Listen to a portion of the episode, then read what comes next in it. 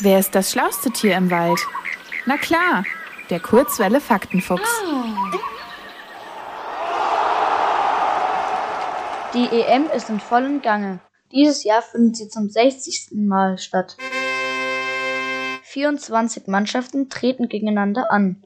Und weil es ein Jubiläum ist, findet die EM in elf europäischen Ländern statt. Und ein Land davon liegt gar nicht in Europa, sondern in Asien. Es geht um Aserbaidschan. Dort finden in der Hauptstadt Baku ebenfalls EM-Spiele statt. Spanien und Deutschland waren die erfolgreichsten Mannschaften in den vergangenen Jahren.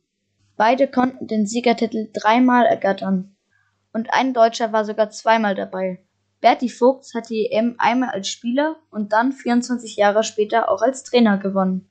Das schnellste Tor hat der Russe Dmitri Kirichenko geschossen. Nach 67 Sekunden hat er bei der EM 2004 den ersten Treffer gelandet. Damit ist es das schnellste Tor, das je bei einer Europameisterschaft geschossen wurde. Bei dieser EM ist der Altersunterschied zwischen dem jüngsten und dem ältesten Spieler besonders hoch. Der polnische Mittelfeldspieler Kacper Koloski ist erst 17 Jahre alt. Der älteste Spieler heißt Martin Stekelenburg. Er ist 38 Jahre alt und Ersatztorhüter in der niederländischen Mannschaft.